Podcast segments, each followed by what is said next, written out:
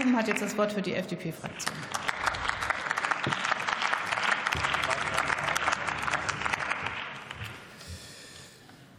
Frau Präsidentin, meine Damen und Herren! Es ist schon interessant, wie sich so manche Debatte im Haus entwickelt. Und Herr Brinkhaus, äh, es ist ja schön, dass Sie uns einladen, im Wirtschaftsausschuss über diesen Antrag zu debattieren. Es wäre noch schöner, wenn Sie Mitglied dieses Ausschusses wären. Dann könnten Sie nämlich auch mitdebattieren. Aber, meine Damen und Herren, wir wollen ja nicht im kleinen Karo spielen. Ähm, die Net Zero Industry oder der Net Zero Industry Act ist ein Bild wie im Pontilismus. Aus großer Entfernung sieht das Bild sehr schön aus, aber je näher man herantritt, desto mehr kann man feststellen, es gibt doch einige Dinge, die nicht so gut bisher definiert sind. Und es ist ja angesprochen worden, dass man nun in Brüssel genau weiß, welche Industrien zu unterstützen sind und welche nicht. Und wozu führt es? Wir haben jetzt schon Grabenkämpfe der Lobbyisten in Brüssel, die sagen, na, wir gehören aber auch noch dazu und wir brauchen auch noch ein paar Investitionen. Also, meine Damen und Herren, bei allen Programmen, ob wir sie nun in Brüssel auflegen oder auch hier in Berlin, müssen wir darauf achten, dass wir technologisch so offen sind, dass mit öffentlichen Geldern wirklich optimale Ergebnisse erzielt werden.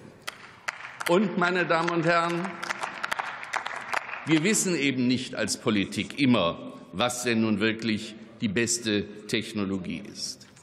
Positiv ist zu bewerten, es ist angesprochen worden, dass man den Ansatz sucht, möglichst bürokratiearm dieses Programm durchzusetzen.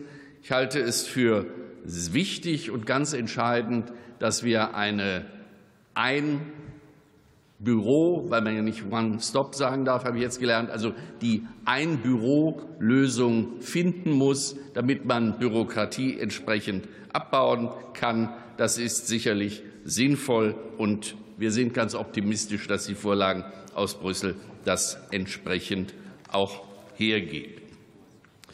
Nun wurde der Vergleich gewählt mit den USA.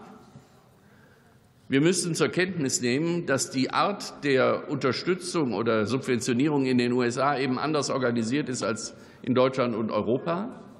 Sie bekommen in den USA meistens Steuergutschriften und eine relativ offene Definition, womit sie sich auseinandersetzen wollen. Wir wollen es ganz genau haben, Brüssel genau und wir in Berlin super genau. Das führt dazu, dass wir eine Menge Bürokratie aufbauen, dass viele Unternehmen beim Start und bei der Idee schon scheitern, weil die Vorgaben, die wir da machen, viel zu kompliziert sind. Also deswegen wäre auch ein Kulturwandel, wenn man denn schon fördert und subventioniert, ein Kulturwandel dahin zu gehen, dass man mehr Freiheit in der Vorgabe macht und über eine Steuergutschrift etwas regelt und nicht über komplizierte Genehmigungsverfahren.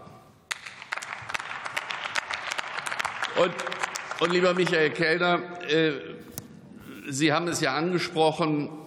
Ja, auch wir in der FDP sind sehr zufrieden mit der Einigung, was das Thema der Stromsteuersenkung angeht. Und ich glaube, nach heftiger Debatte sind wir zu einem guten gemeinsamen Ergebnis gekommen. Und entscheidend ist für uns, ich wiederhole das gerne noch mal, dass wir eben als Politik nicht in einen Preis eingegriffen haben, sondern dass wir die Unternehmen dadurch entlasten, dass wir eine Steuer gesenkt haben. Und das ist, glaube ich, vom Ansatz her viel sinnvoller. Und es ist uns gemeinsam gelungen, eben nicht einen kleinen Kreis von ungefähr 9000 Unternehmen zu unterstützen, sondern auch die Breite des deutschen Mittelstandes inklusive der äh, Unternehmen, die auch landwirtschaftliche Produkte herstellen. Deswegen sicherlich ein guter Ansatz. Ich warne davor, einzelne Branchen besonders hervorzuheben. Das ist getan worden bei der Solarindustrie.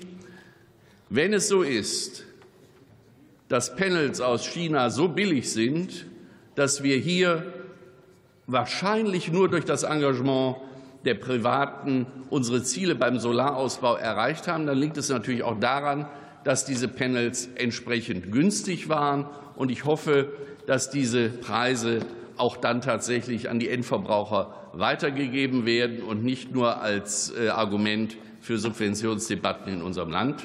äh, genutzt werden. Und letzte Bemerkung ist auch angesprochen worden, Siemens Energy. Es gibt in Europa erfolgreiche Unternehmen in der Windindustriebranche, die keine Subventionen brauchen. Und wir müssen schon sehr genau als Bundesregierung und die unterstützenden Fraktionen darauf schauen, dass ein Unternehmen, was im Siemens-Konzern immer auf äh, bestimmte Garantien hätte verzichten können, dass wir jetzt hier äh, übergriffig werden. Dort Kollege, gehört Siemens zum in die Ende, bitte. Verantwortung. Vielen Dank.